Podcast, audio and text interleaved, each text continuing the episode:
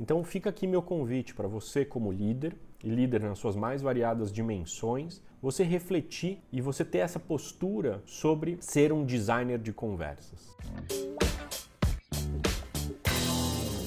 Esse aqui é o Café com Edu, um programa que eu faço há seis anos, te tocando de algum jeito, você me inspirando de algum jeito, me mandando mensagens. Café com Edu de hoje, tema muito especial: o líder como designer de conversas. Eu fiz um workshop ontem muito gostoso, muito legal, presencial. O workshop que eu fiz ontem foi a segunda interação. Na primeira interação eu senti uma coisa estranha, uma coisa distante. E o pedido que eu fiz foi mudar o layout da sala. E aqui está um grande insight. Você como líder precisa prestar atenção, não só na estratégia, não só no propósito, mas principalmente, mas não, e também as conversas que são ligadas ao propósito e à estratégia. E como é que eu desenho uma conversa? Eu desenho uma conversa é, tendo, número um, consciência de que conversa que você quer ter, com que estado emocional você quer que essa conversa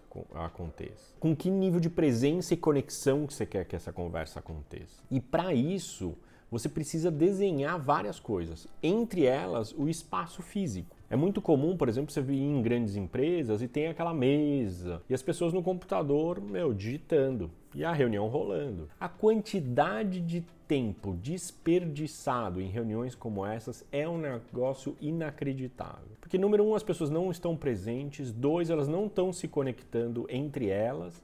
E três, muito provavelmente elas não estão produzindo um compromisso decisões, promessas entre elas que vão produzir resultados. É mais aquela reunião para cumprir tabela. Ontem, um combinado que a gente já fez foi: vamos tirar os computadores e Vamos tirar as mesas, a gente vai ficar se olhando e vamos conversar. E é impressionante o resultado que isso gera. Claro que no começo ainda tem uma sensação estranha, nossa, o que a gente veio fazer aqui, por que, que mudou desse jeito e tal, nossa, eu não vou conseguir ver meus e-mails, eu estava contando que eu ia ver meus e-mails durante a reunião. Agora, a sensação das pessoas ao saírem da sala, e declarado isso por elas, nossa, olha só como a gente está se sentindo muito mais conectado. Por exemplo, um outro exemplo muito bom que eu dou às vezes, junto com os meus filhos, o melhor momento para conversar para mim não é à noite. Por quê? Porque eu não estou num estado emocional bom, eu estou cansado já. Qual o meu melhor momento para poder ter aquela conversa? O meu convite é,